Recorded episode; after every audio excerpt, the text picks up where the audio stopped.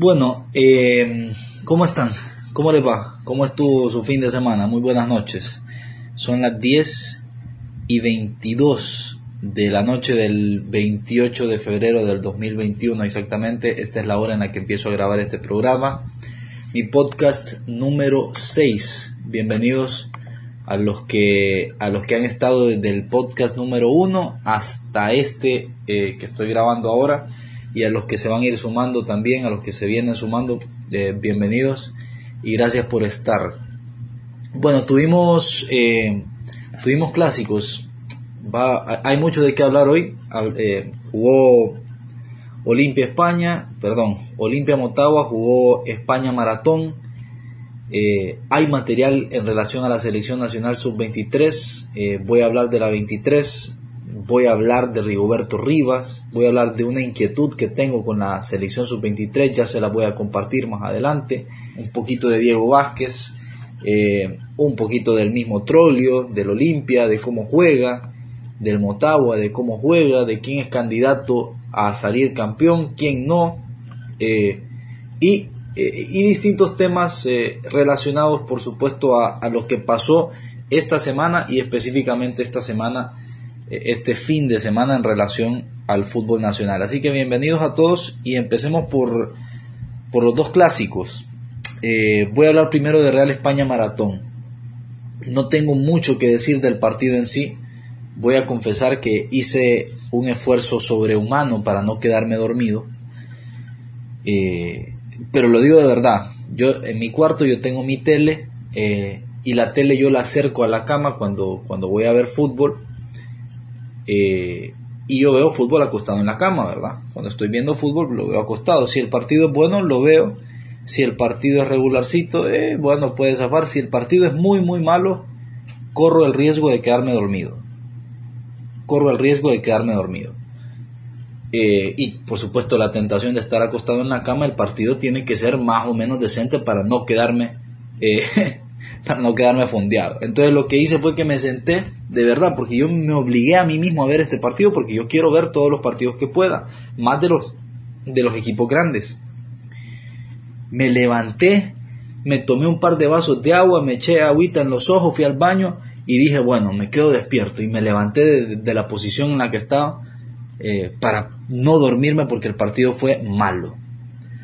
Parejamente malo. Me pareció que no hubo un equipo que mostrara una gran superioridad sobre la otra.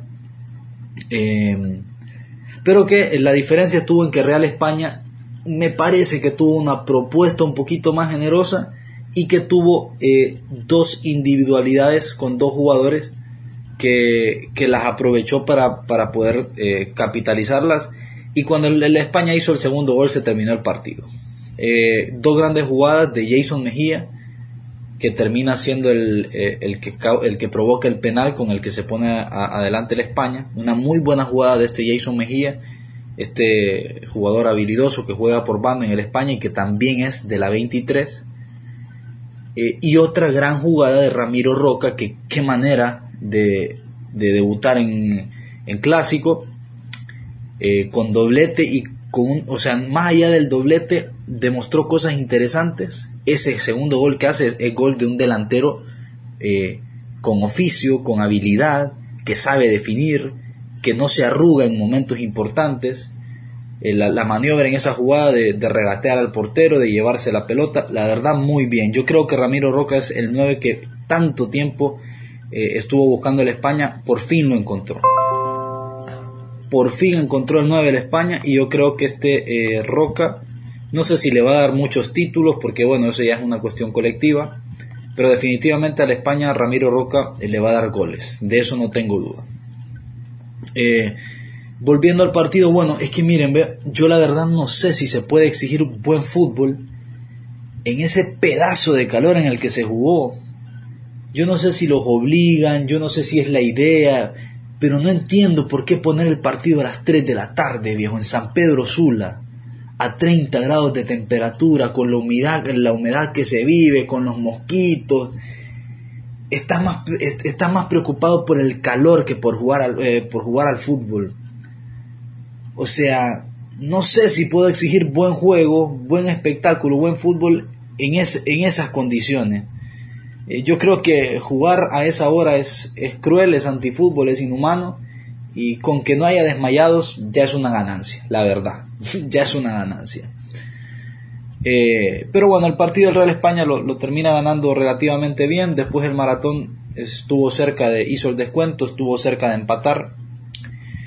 Eh, me parece que hay oportunidades que Costri las desaprovechó porque quiso habilitar a sus compañeros y era para que las definiera él de cabeza.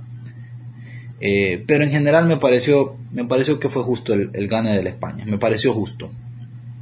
El, el, maratón contrató a un delantero Kevin Hoyos, que en su momento en Victoria jugó muy bien, pero que hoy está hecho un fisiculturista, es un tipo que está pesado, que no sé si viene de jugar fútbol profesional, eh, que, no parece ser un delantero para, jugar en una primera división de ningún país, la verdad.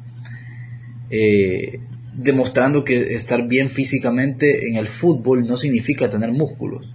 O sea, tener músculos puede tener cualquiera, poder jugarlo bien es otra cosa. Entonces, bueno, el maratón ahí yo no sé, que por lo menos por ahora, yo no sé si es que ficha lo que puede, probablemente. Eh, no haya podido fichar nada mejor, pero la verdad es que este muchacho Kevin Hoyos no se mira muy bien, que digamos, no se mira muy bien. Y bueno, eh, otra vez también eh, con respecto a este partido me quiero quejar de algo como, como, como oyente. No quisiera hacer periodismo de periodistas, pero yo creo que las críticas muchas veces los periodistas las tenemos que aceptar, vengan de quien vengan, y más si es en pro de mejorar. En este caso el, relato y el comentario fueron de, del señor Eduardo Bennett, a quien respeto mucho, y de, y de Ferrari, el, el, otro apellido Ferrari, que está con Cagua siempre en el programa de radio. Eh, y hay un momento en el que el partido se para cuando tiraron un objeto ahí a la cancha que no sé quién lo tiró, que qué lástima que sigan pasando estas, estas tonterías. Eh, pero el tema es que en ese momento como que se revuelve un poquito el asunto y los jugadores y entrenadores están en la misma zona y Carlos Costi y el Potro se empiezan a decir algo. Y se están palabreando, no, no creo que se estaban eh, insultando ni nada, pero se estaban diciendo algo y no, nos perdimos de escucharlo porque el relator y el comentarista hablaron por encima. Entonces, eh, de eso me quisiera quejar, me quiero desahogar con ustedes, con vos que me estás oyendo hoy domingo, estás ahí acostado en tu cama, relajado, eh, queriendo escuchar un poquito de fútbol y te agradezco que entre todas las opciones que tuviste me escogiste a mí. Eh, entonces yo quisiera pedir, aunque nadie me va a parar bola, pero lo quiero pedir desde este espacio, que los relatores, por el amor de Jesucristo, entiendan que a veces hay que regalarle un poquito de silencio a la audiencia. Regálale tu silencio en este momento histórico en el mundo, no solamente en Honduras, en donde no hay gente en los estadios y los oyentes, los, eh, los que estamos viendo el partido, los que estamos del otro lado, podemos ver y escuchar lo que se, las interacciones entre los protagonistas lo que se dicen los jugadores, lo que se dicen los entrenadores. El otro día que, en la Champions Piqué gritó, dale, una puta posesión larga. Eso fue espectacular poderlo escuchar. Y que Fernando Palomo y, Mario Kempes eh, hayan tenido la cordura, la, la, sensibilidad, la inteligencia de callarse en ese momento para que pudiéramos escuchar. Se callan los jugadores dicen, hacen lo que quieren decir y después piden disculpas. Eh, pidió disculpas Fernando Palomo, todos felices. Ese silencio de Palomo y Kempes eh, tiene que quedar para los futuros relatores, para los que estamos aprendiendo en esto, porque yo algún día quiero ser comentarista, no sé si relator, pero algún día sí quiero ser comentarista.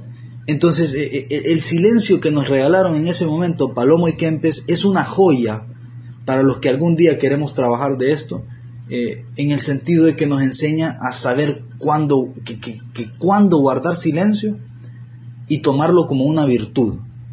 Y mucho más si es en favor de la audiencia, para enriquecer la transmisión, no hablar por encima, hermano. Para mejorar la transmisión, y también por siento yo que por respeto a la gente. Así que bueno, eh, quería, quería decir eso, ¿verdad? Eh, y para seguir con este tema nuevamente, eh, ya enfatizando en Eduardo Bennett, hay un momento de la transmisión en donde un, un aficionado manda un tweet y dice no me gusta el partido, porque el partido era, era infumable ese partido, era infumable. Y Bennett le contesta en vivo y en directo al aire, es que el partido no te tiene que gustar, le dice. No es para gustar, es para ganar. y, no es así. El partido sí te tiene que gustar. Yo, yo no lo digo en contra de Bennett, esto se, se equivocó como se puede equivocar cualquiera. Pero el mensaje que mandó es nefasto porque promueve la mediocridad el partido sí te tiene que gustar, estimado aficionado. No dejes que te vendan otra cosa, no dejes que te mientan. Es lo que falta, que nos quieran normalizar esta mediocridad, ¿me entendés? Eh, ¿Quién dijo que jugar así de horrible es jugar a ganar? Ah, sí, o sea que el maratón jugó a ganar. O el España jugó a ganar. Para mí ningún equipo jugó gran cosa. Solamente eh, el España tuvo eso, eso de que aprovechó dos circunstancias del juego, dos oportunidades. Pero cuando nosotros estamos consumiendo fútbol, que el fútbol vive de los patrocinios y los patrocinios patrocinan porque hay gente a la que le interesa el fútbol, nosotros desde que ponemos, encendemos la televisión y ponemos X canal para ver X partido de fútbol, nosotros estamos consumiendo. A nosotros nos tienen que respetar, viejo. Y a vos, aficionado, más que todo, a vos no te pueden decir que el partido no te tiene que gustar. Sí te tiene que gustar. Sí te tiene que gustar. Entonces terminamos en una cosa de eh, que me parece un horror, en donde no se cuida a nadie. Eh, eh, a los dos esenciales de este deporte no se los cuida, ni al futbolista ni al aficionado. El futbolista es el producto, el aficionado es el consumidor. No se los cuida. Al jugador le exigimos buen juego, en canchas horrendas, en situación laboral precaria, porque muchos jugadores en Honduras ni siquiera cobran 12 meses, cobran 8, la mayoría, a 30 grados de temperatura. A ese, a ese jugador le exigimos buen juego y al aficionado lo hacemos fumarse un partido que es inmirable, inmirable, y encima le decimos que no te tiene que gustar. O sea, es, es una conspiración, es toda una conspiración para que nadie quiera ver este fútbol horrendo, para que nadie quiera ver el fútbol hondureño. Es toda una conspiración. Reitero, esto no es en contra de Eduardo Bennett, a quien respeto profundamente, porque ese tipo, yo me saco el sombrero, ese tipo se ganó un lugar en un entorno tan competitivo como el argentino y dejó huella. Y yo viví en Argentina cinco años y yo conocí el entorno tan competitivo como lo es el fútbol desde el periodismo y no me quiero imaginar desde, eh, los jugadores lo difícil que es porque lo viví ganarse un lugar siendo extranjero en Argentina. Y lo respeto a Bennett de verdad lo, lo respeto. Esto no es en contra de él pero en su mensaje se equivocó y maleducó, porque alguien le puede creer, alguien le puede creer eso que dijo de que el partido no le tiene que gustar y terminamos acostumbrándonos a la basura, pues. Eh, solamente eso nada más. Si yo voy a un restaurante y en la comida me aparece una mosca, yo tengo derecho a reclamar y el dueño del restaurante no, me, no tiene derecho a decirme es que no te tiene que gustar la comida, el punto es que la pagues. No es para que te guste, es para que te la comas, es para que la pagues. No. Si yo me quejo de que me están vendiendo algo que está feo, por lo menos concedeme el derecho a quejarme, por lo menos. Eh, yo entiendo que el fútbol es fútbol y puede haber partidos malos, lo entiendo. Eh, lamentablemente en Honduras casi todos los partidos son malos, ¿verdad? Hay que cuidar el producto. Hay que cuidar el producto y hay que cuidar a los consumidores, que son los aficionados. Y en Honduras poco entendemos de esto y, no se cuida a ninguno de los dos. A ninguno. Pero bueno, eh, más allá de eso, felicito a los españolistas porque su equipo ganó. Los felicito y yo creo que la España con paciencia, con pasitos cortos y despacitos, pero yo creo que la España va a ir mejorando. No sé eh, si puedo decir lo mismo de maratón. No lo sé. Bueno, eh, por otro lado, hoy jugaron Olimpia y Motagua. Ganó el Olimpia, ganó 2 a 1. Eh, en un partido que realmente fue uno de los mejores clásicos que hemos visto en los últimos años, que lo disfruté del minuto 1 al minuto 90 y que, y que me dejó muy feliz. Me dejó muy feliz de verdad, eh, porque ya días que no se veía un clásico así. Por lo menos hubo goles, hay falencias como siempre las tenemos, pero hubo goles y hubo oportunidades de gol para ambos equipos. Hay otras veces que los partidos son horribles y tienen goles, pero hoy no fue el caso. Hoy hubo goles y hubo fútbol. Así que bueno, eh, el Olimpia lo termina ganando. El Olimpia es un equipo que tiene punch, que a mí no me gusta cómo juega. Eh, voy a ser sincero, no me gusta el Olimpia. Eh, pero, pero es candidato a salir campeón sin ninguna duda y es un equipo con jerarquía y es un equipo que sabe pegar. Eh, no me gusta el doble 5 del Olimpia, no me gusta que, depende mucho su fútbol de los jugadores que, los, que tienen los costados, no me gusta que tira mucho la pelota arriba para que la gane Benston o la gane Eddie Hernández, juega mucho a dividir la pelota. Eh, la verdad estoy siendo sincero, ojalá que un olimpista escuche esto y no se enoje, pero tengo que decir lo que pienso. No me gusta el Olimpia, no me parece que esté, que esté jugando bien. Eh, y, por otro lado, eh, otra vez la cancha, una puercada. Esto lo voy a decir cada vez que jueguen Olimpia y Mostagua, ¿verdad? Porque no, no, veo que vayan a arreglar esa cancha pronto. Un asco de cancha, una miseria. Eh, y me acordé, en, medio del partido, que era muy bueno, me volví a acordar lamentablemente de, que la cancha no servía, porque cuando el partido está 2 a 1, Olimpia tiene una oportunidad clarísima de gol para hacer el 3 a 1 y, casi casi liquidarlo. Esto fue en el primer tiempo. Cuando Benston agarra la pelota por derecha y cuando, se le está, eh, cuando está picando el espacio de Hernández para recibir el rezago, que es gol, porque está solo debajo del marco, antes de dar el pase a Benston, la pelota le rebota un poquito. le hace un, pique raro, es un pique cortito, pero es suficiente para, perdón, voy a usar una palabra fea, es suficiente para cagarte el pase. Y se lo arruinó. Le pegó un bote raro la pelota y cuando Benston la impactó, la pelota se fue a saber a dónde. Era el 3-1 para Olimpia. No sucedió. Entonces, eh, cada clásico, cada partido, cada, cada partido de fútbol que se juega en esa cancha asquerosa es un día más de retroceso en nuestro fútbol. Es un día más que no estamos avanzando y es un día más que le estamos, que le estamos dando ventaja a México, a Estados Unidos, a Costa Rica y Dios no lo quiera a los que tenemos detrás que nos puedan alcanzar. Panamá, por ejemplo. Entonces aquí yo lanzo una pregunta abierta. Eh, la familia Villeda y la familia Tala no solamente son dirigentes de fútbol, son gente influyente en el país. O sea, son gente eh, con contactos, son gente poderosa. No pueden las dos familias principales del, del y Olimpia que manejan estos equipos, no pueden meter presión para que se juegue en una mejor cancha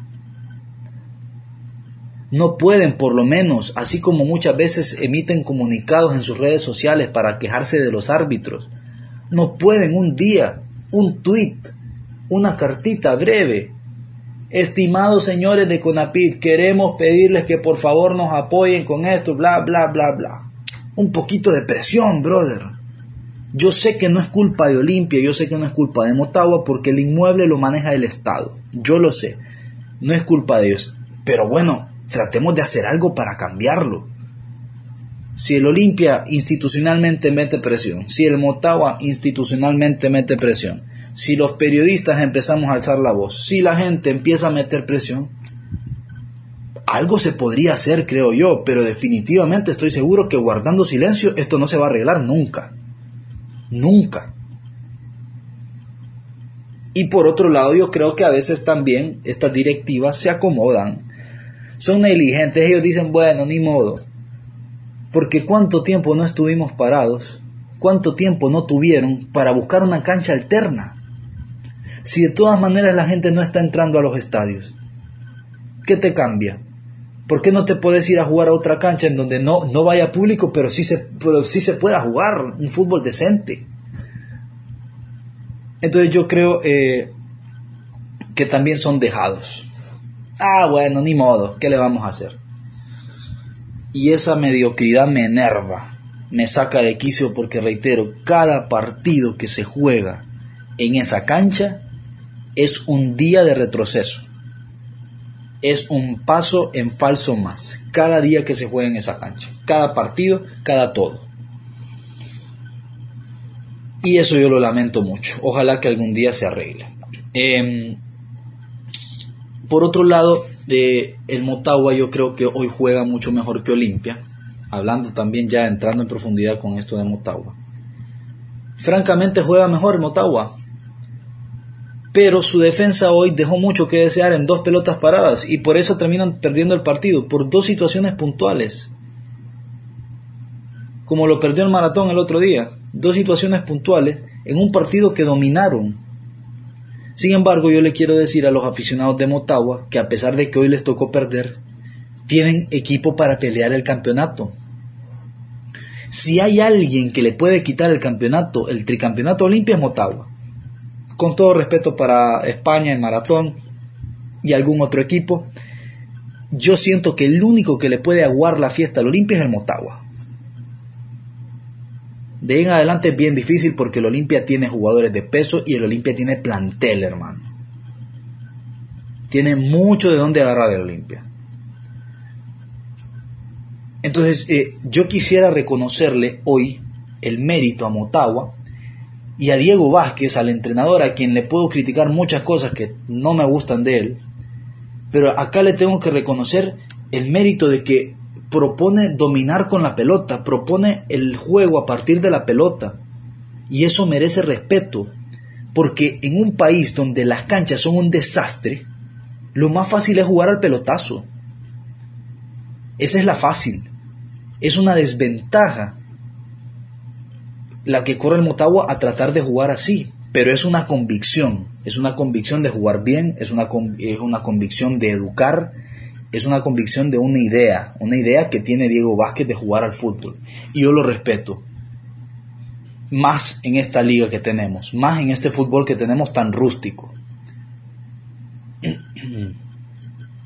Así que eh, eso yo se lo tengo que reconocer al Motagua y como espectador se lo agradezco porque hoy me gustó el Motagua como también me gustó Muma Fernández.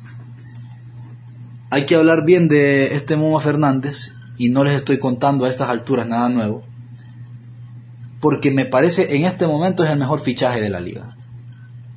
Quizás eh, vamos a ver qué pasa con Ramiro Roca en el España, vamos a ver qué pasa en el Olimpia con el Topo Aguirre, que me parece un gran jugador, pero hoy el, el mejor fichaje de la liga por escándalo es Muma Fernández. A los defensas de Olimpia hoy los tenía locos, porque no solamente es rápido, porque rápidos pueden ser muchos, es también inteligente, es impredecible, a veces porque, porque vos nunca sabes para dónde va a agarrar, a veces desborda por fuera y otras veces se metía por dentro. Y hacía cosas que hace días no se veían mucho o que, no se, o que casi nunca se miran en nuestro fútbol desde hace años, que es encarar, llevarse un jugador, llevarse al otro y llevarse al otro. Eh, cuando hizo eso, wow, yo dije, pucha, qué bonito. en algunas, en, en algunas lo logró, en, otra, en otras ocasiones le quitaron la pelota, pero se agradece el intento.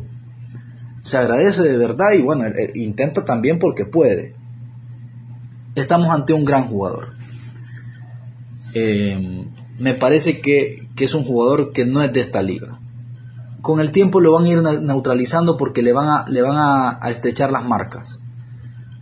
Se la van a hacer más complicada, pero yo creo que, este jugador le va a dar mucho a Motagua este torneo. Es un muy buen jugador Y si me empujan más, puede ser un muy buen suplente para la selección de Honduras. Y si me empujan otro poquito más, yo les digo que quizás Fabián Coito lo pueda adaptar como el lateral derecho que tanto necesitamos. alguna vez le pregunté a Coito por eso y no le agradó mucho la idea, pero quizás habría que pensarlo, quizás podría pensarlo el entrenador de la selección. Habría que intentarlo. Si de todas maneras ya tuvimos a Bekele dos procesos, entonces yo digo, si ya, si ya, si ya estuvimos con Bekele, no creo que se pueda empeorar. Eh, muy buen jugador Muma Fernández, muy buen jugador. Me gustaría también que el Motagua en algún momento Diego Vázquez le diera la titularidad al Chino López.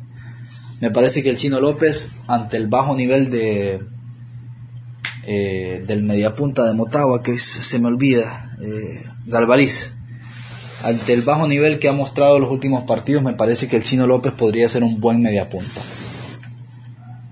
Por último, eh, quiero hablar de la sub-23 ya entrando en, en tema selección, eh, la sub-23 empató los dos partidos amistosos que jugó contra Costa Rica. Eh, no, no voy a sacar conclusiones porque sería un baboso, sería un tonto si yo saco conclusiones de dos partidos que no vi. Otros sacan conclusiones. Yo no lo, yo les prometo de aquí hasta el día que me muera que nunca en mi vida voy a sacar conclusiones de un partido que no vi. Eh, pero yo digo que dos empates contra Costa Rica tampoco son malos. Porque hacían falta jugadores y porque Costa Rica es Costa Rica. En todo caso, estamos ante un rival que en el papel es superior a nosotros, porque tiene mejor fútbol.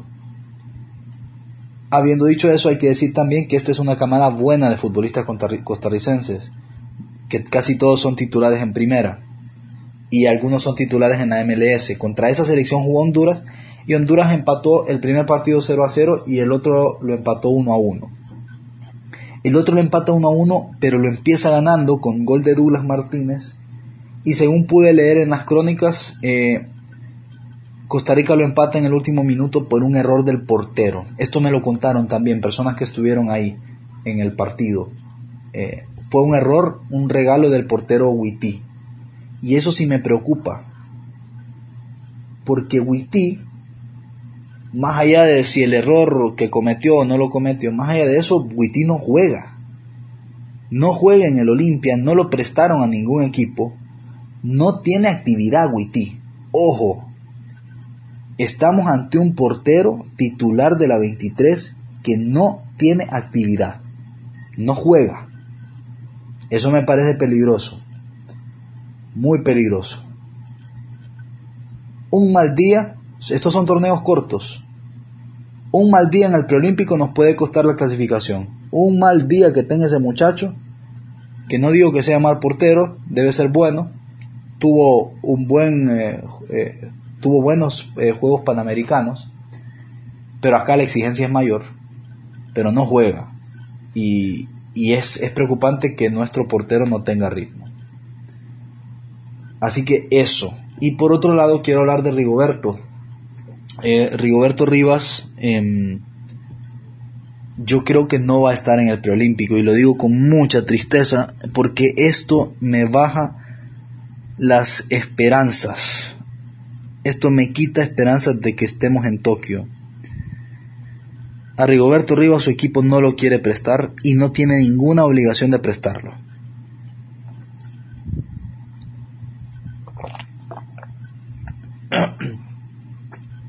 No tiene ninguna obligación de prestarlo porque no es fecha FIFA. Por eso es que eh, Christian Pulisic no está convocado, convocado a la selección de Estados Unidos, ni Gio Reina, ni Alfonso Davis a Canadá, no es fecha FIFA y como no es fecha FIFA, el equipo de él no quiere que haga un viaje hasta Latinoamérica. Con lo que son esos viajes, que tenés que hacer mil escalas, tenés que hacer escala de Calabria, en el caso de arriba, de Calabria a Roma, de Roma a Madrid, de Madrid a, a qué sé yo, a, a Miami, de Miami a Panamá y de Panamá a Honduras, o de Miami a Honduras en la Regina creen que hay un alto riesgo de contagio de COVID para Rigoberto si viene a jugar el preolímpico. Y encima de eso, encima de que Rigo ya viene siendo titular en este equipo, encima de eso el otro, el otro día mete doblete. Dos goles, se estrenó en la temporada. Dos goles de alta factura. Dos buenos goles metió Rigoberto. Para mí, la joven promesa más importante que tuvo Honduras desde David Suazo y Rambo León. Un jugador en ese nivel, un jugador que puede en algún momento entrar al Olimpo de los dioses de los mejores futbolistas de la historia de Honduras, si las lesiones lo dejan tranquilo. Hay gente que no se ha dado cuenta del potencial que tiene este cipote, de lo bueno que es, y por eso es que yo estoy triste, porque para mí no importaba Haití, no importaba El Salvador, que son nuestros dos primeros rivales, a esos les podemos ganar sin él, pero en el cruce, que va a ser contra México o contra Estados Unidos o contra la misma Costa Rica, en el cruce se necesitaba un salto de calidad y el salto de calidad lo da Rigoberto. Y las chances de ir a Tokio con él son muchísimas, muchísimo mayores que sin él. Y yo creo que no va a estar. El equipo no lo quiere prestar. Una fuente muy cercana me dice, muy, muy confiable, me dice que está complicado el equipo lo puede prestar, pero solamente a la mayor, que va a jugar dos amistosos contra Grecia y Bielorrusia, y lo quieren prestar a la mayor porque encima se juega en Europa, va a ser mucho más cómodo para él, pero no lo quieren prestar al preolímpico y no tienen obligación de hacerlo. Em, habría que ver si se puede negociar, pero está difícil también negociar porque en Regina ya saben que si le da COVID se pierden al jugador por un mes y el campeonato de la Serie B italiana termina el primero de mayo. Entonces, a estas alturas, perderse a Rigoberto un mes sería casi casi que perdérselo por sería perdérselo por todo lo que resta del torneo. Por eso no lo quieren prestar. Y no hay chance de negociar, no hay chance de decirle, mira, eh, dámelo ahora y yo te lo doy después. Porque la Copa Oro y la Liga de Naciones son después de mayo. Si fueran antes, vos podrías negociar y decirle, mira, mira Regina, a Rigoberto no te lo voy a pedir eh, para la Copa de, eh, para la, Nations League y no te lo voy a pedir para la Copa Oro, pero préstamelo en el preolímpico. Se podría, pero no es el caso porque la Nations League y, y la Copa Oro son después de mayo. Así que eh, con toda tristeza les digo que nos vayamos haciendo la idea de que Rigoberto no va a estar en el preolímpico. Sin Rigoberto, sin Jorge Álvarez, sin Carlitos Pineda, yo no quiero ser pesimista, pero eh, con Alejandro Reyes no en tan buena forma como alguna vez la tuvo en los Panamericanos. Eh, yo no quiero ser pesimista, pero la verdad es que estoy viendo menos esperanzas de estar en Tokio. El cruce es muy complicado. Eh, tal vez me estoy equivocando, espero que sí. Pero sin Rigoberto yo veo que las posibilidades de ir a Tokio son mucho, pero mucho menores. Mucho menores. Ojalá me equivoque. Bueno, eh, muchísimas gracias a todos. Si llegaron hasta acá, muchas, muchas gracias. Es para mí un honor. Eh, saludos y que hayan tenido un gran fin de semana y que tengan un extraordinario inicio de semana el lunes. Muchísimas gracias.